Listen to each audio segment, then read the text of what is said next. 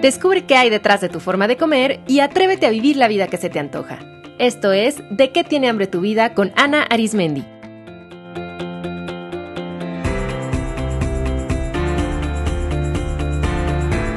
Este es el episodio 190, Ritual de Medio Año.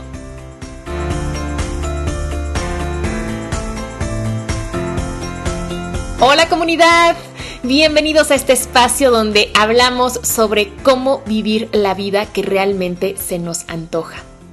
¿Se han planteado esta pregunta? ¿Cómo es la vida que realmente se les antoja vivir? ¿Dónde se les antoja vivir? ¿Cómo se les antoja vivir? ¿Con quién? ¿Haciendo qué? Yo soy Ana Arismendi, directora del Instituto de Psicología de la Alimentación, y antes de empezar este episodio donde justamente nos vamos a dedicar a reflexionar sobre la vida que se nos antoja y cómo construirla, quiero invitarles a los dos cursos que mi colega nutricionista Ana Lucía Filippi y yo vamos a impartir en la Ciudad de México próximamente. El primero es el taller vivencial Conexión Corporal, que está abierto a todas las mujeres que deseen reconectar con su cuerpo y vivir más en armonía en él.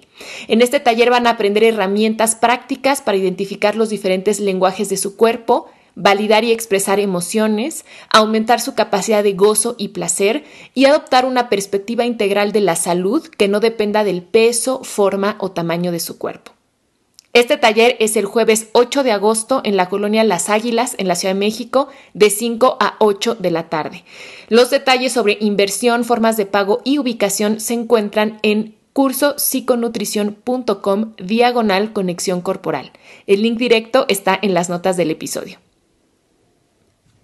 Y para nuestros colegas psicólogos, psicoterapeutas, nutriólogos o médicos que estén interesados en aprender a trabajar desde el enfoque integral de la psiconutrición, Ana Lucía y yo hemos creado el curso de psiconutrición para profesionales de la salud que está avalado por el Instituto de Psicología de la Alimentación. Este es un curso totalmente novedoso de formación profesional intensiva que se llevará a cabo del 9 al 11 de agosto, de 10 de la mañana a 6 de la tarde, en la colonia Las Águilas, en la Ciudad de México. En este curso van a aprender de los enfoques más actualizados en nutrición, como salud en todas las tallas, alimentación intuitiva y mindful eating, así como de la psicología de la alimentación. Yo les voy a compartir mi propio modelo de abordaje de la conducta alimentaria desde los enfoques más nuevos de la psicología como la neurobiología del apego, la neurobiología del trauma, la integración sensorial, entre otros. Además de un marco teórico sólido, van a obtener herramientas prácticas para que apliquen en su consulta saliendo del curso y comiencen a trabajar de manera interdisciplinaria desde la psiconutrición. Si ustedes quieren dedicarse a la conducta alimentaria, pero sienten que les faltan herramientas, no solamente para conceptualizar correctamente los casos de sus pacientes, sino también para poderlos ayudar más allá de la nutrición convencional o más allá de los enfoques tradicionales en psicoterapia, este curso les va a abrir un mundo de posibilidades.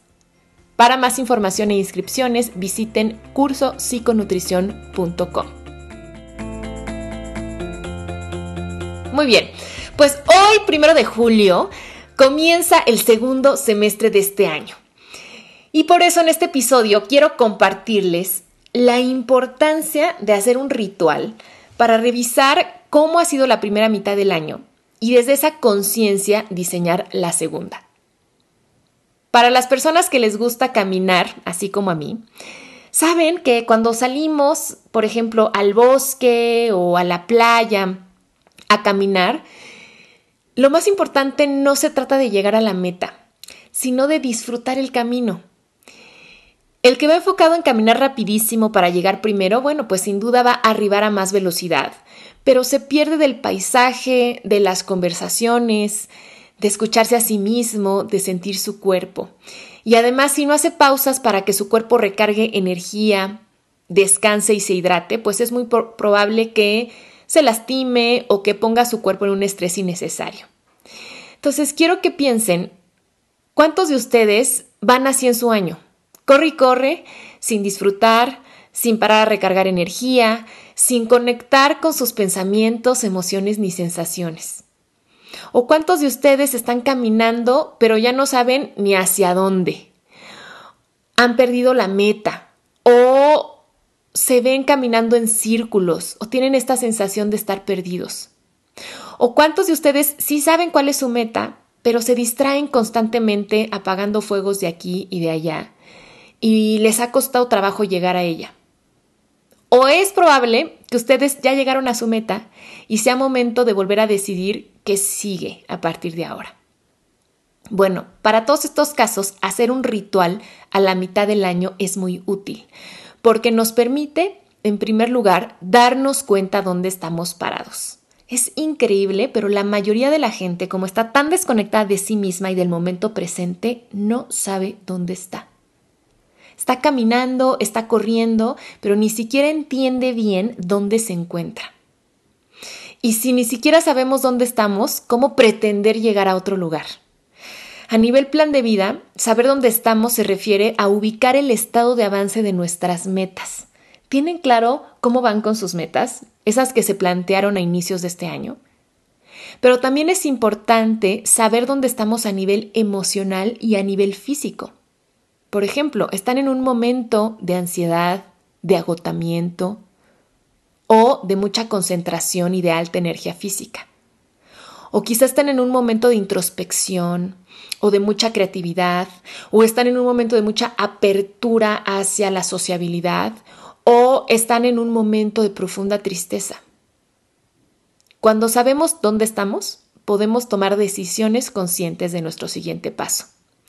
Es como cuando estamos perdidos y decidimos parar para ver cómo llegar al lugar al que queremos. A mí me ha pasado frecuentemente que estoy manejando mi coche y de pronto me, o sea, ya no sé dónde estoy, me pierdo o no tengo claro cuál sería la mejor ruta y entonces en vez de seguir manejando sin sentido, mejor me orillo, me paro, saco mi teléfono, pongo mi GPS y entonces ahora sí veo dónde estoy y introduzco la dirección de a dónde quiero ir y entonces obtengo una nueva ruta. Por eso, hacer esta pausa nos da la oportunidad de tener un espacio de reflexión para definir qué queremos para el resto del año y recalcular nuestra ruta. Recuerden que no importa tanto si nos perdemos, si nuestra ruta se modifica, lo importante es no perder hacia dónde quiero ir y no perder tampoco esta apertura y flexibilidad y adaptabilidad de poder recalcular la ruta tal como hace el GPS de nuestro coche.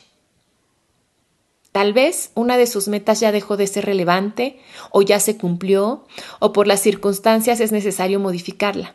Entonces, si nos damos este espacio, podemos darnos cuenta de todo esto para pensar qué es lo que hay que cambiar, soltar, agregar o impulsar. Un ritual de medio año también nos permite celebrar nuestros logros y cosechar los aprendizajes obtenidos hasta el momento. Esto es muy importante porque en general, como tenemos los ojos muy puestos en la meta, en el horizonte, en muchas ocasiones no nos damos oportunidad de disfrutar y de contemplar el camino ya recorrido.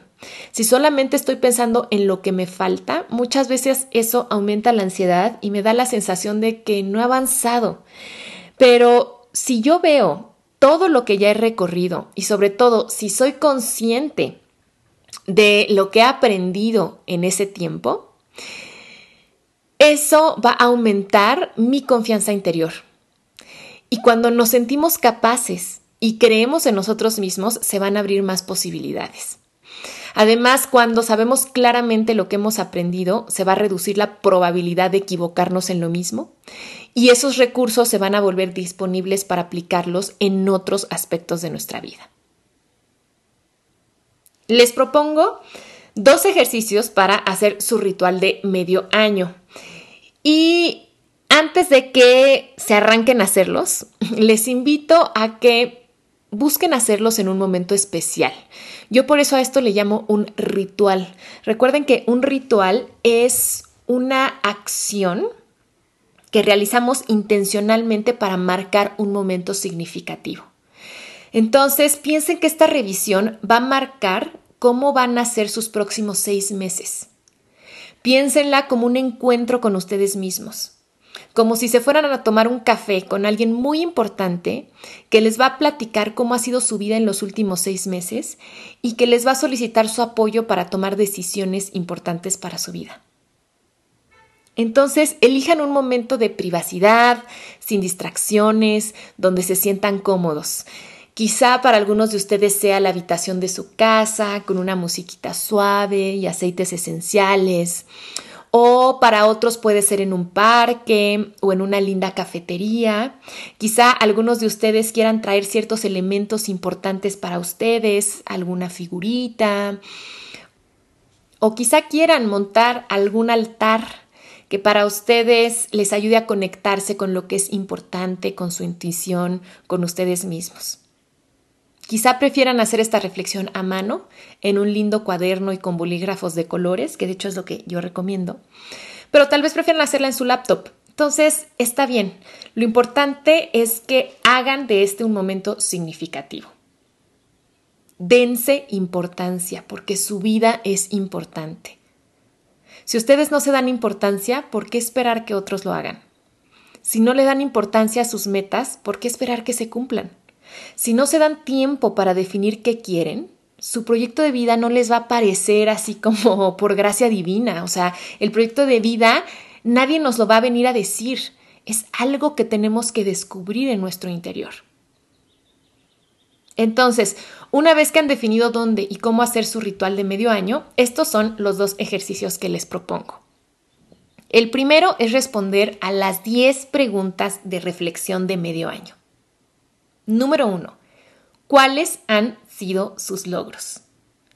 Y yo les sugiero que su lista de logros debe de tener mínimo seis elementos, porque han pasado seis meses y estoy segurísima que han logrado algo, que han avanzado en algo. Entonces, no minimicen nada.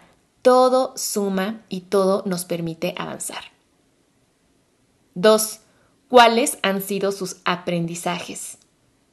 Y aquí nuevamente les sugiero que se comprometan a escribir mínimo seis.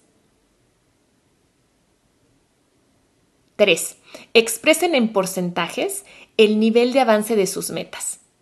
Por ejemplo, del 100%, ¿en qué porcentaje va su meta de ahorrar?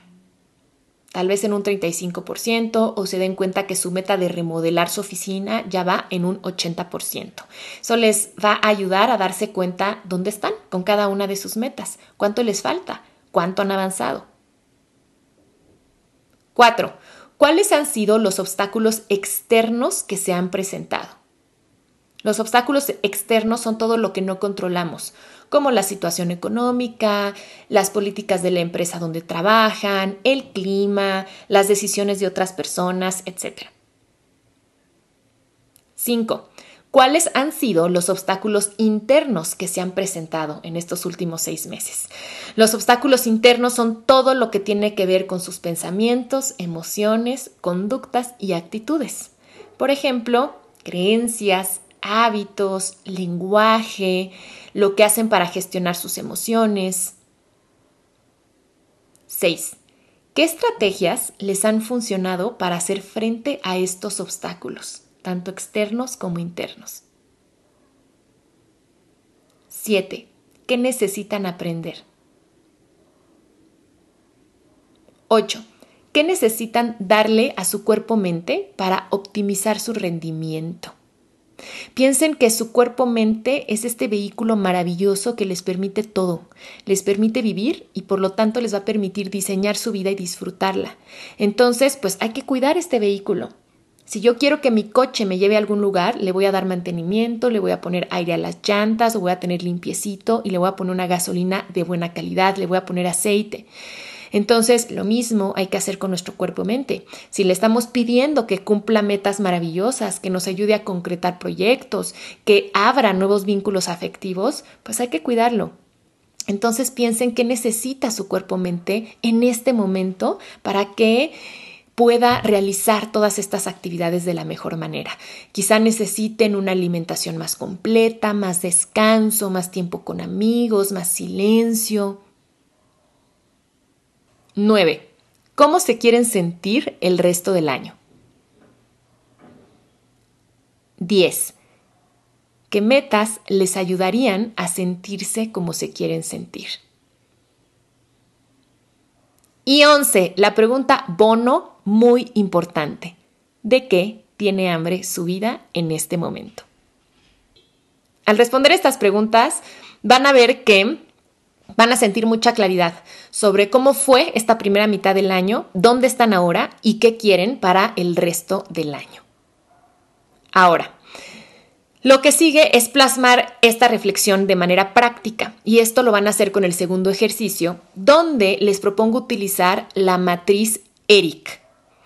La matriz ERIC es una estrategia que aprendí en el libro La estrategia del océano azul que aunque es un libro que se utiliza para empresas y ya tiene bastantes añitos, esta técnica siempre me gustó mucho y yo la aplico de manera maravillosa en la vida cotidiana. Entonces, ERIC es el acrónimo de eliminar, reducir, incrementar y crear. Entonces van a tomar una hoja y la van a dividir en cuatro, haciendo una matriz. Les van a quedar cuatro recuadros.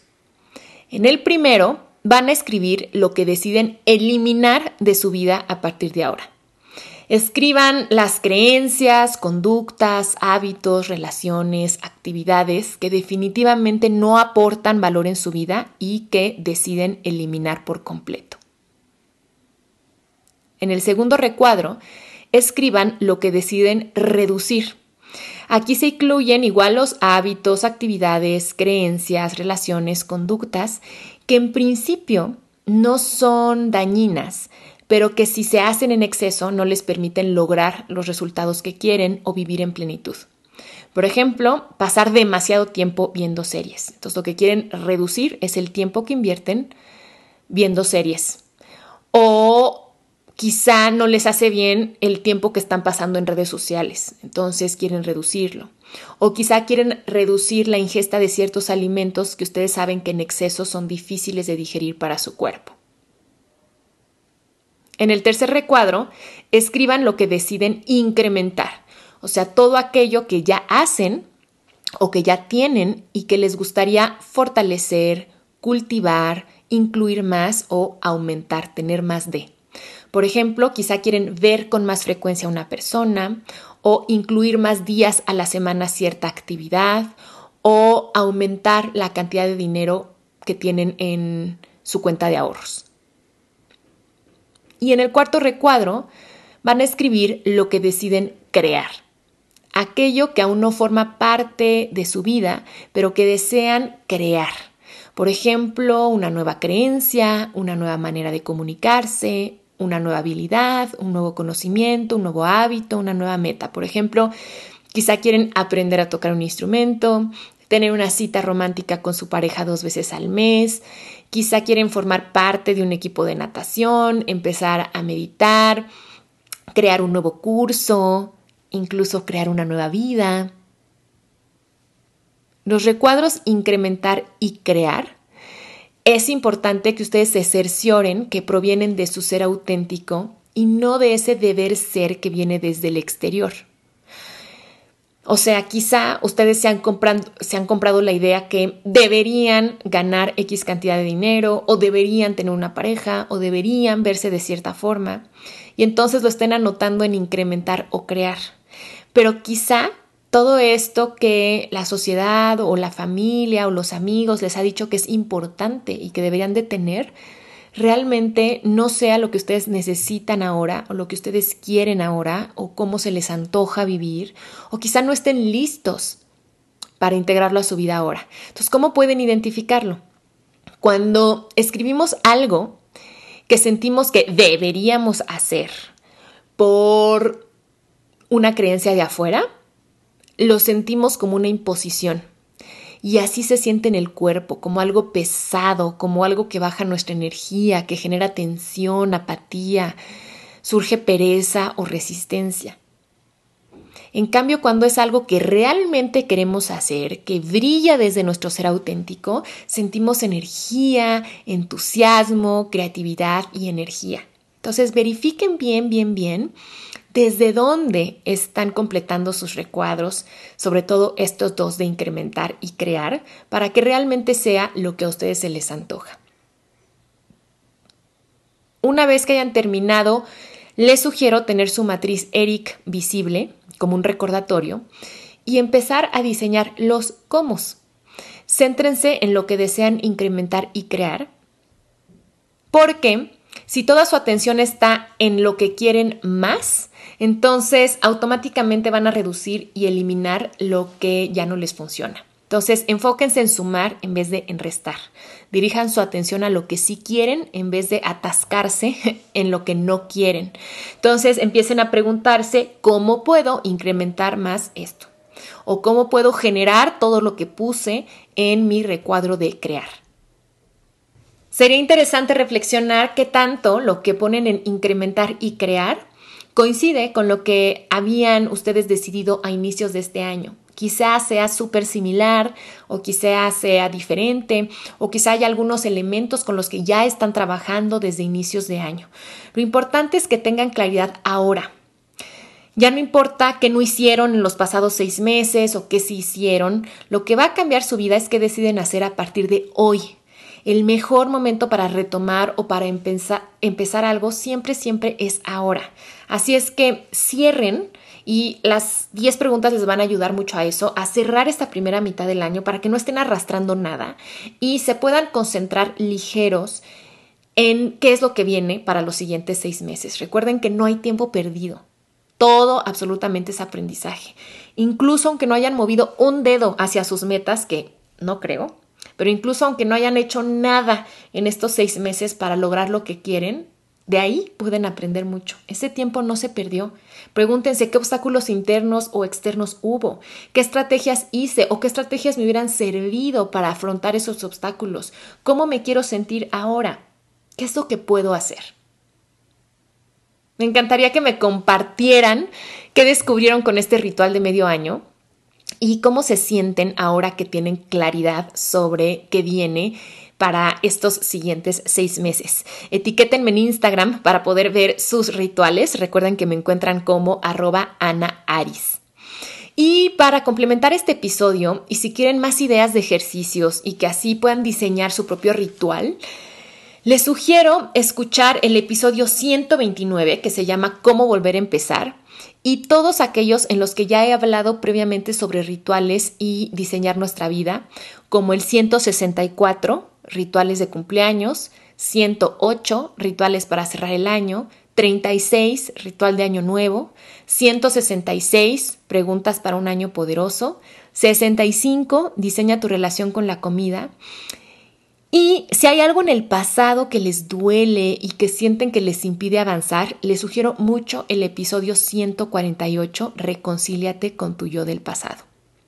Así es que como ven, aquí en este podcast hay muchísimos recursos, herramientas y puntos de reflexión para que esta segunda mitad de año sea fabulosa. Si están disfrutando este podcast, la mejor manera de apoyarlo es compartirlo con otras personas, suscribirse a través de la plataforma en que lo escuchen, darle like y comentar sus episodios favoritos y dejar una valoración y reseña en iTunes. Todo esto ayuda a que el programa sea más visible para otras personas y esta información transformadora se multiplique. Que esta segunda mitad del año sea tal como se les antoja. Un abrazo grande y hasta el próximo episodio. Esto fue De qué tiene hambre tu vida con Ana Arismendi. Para más información visita www.dequetienehambretuvida.com.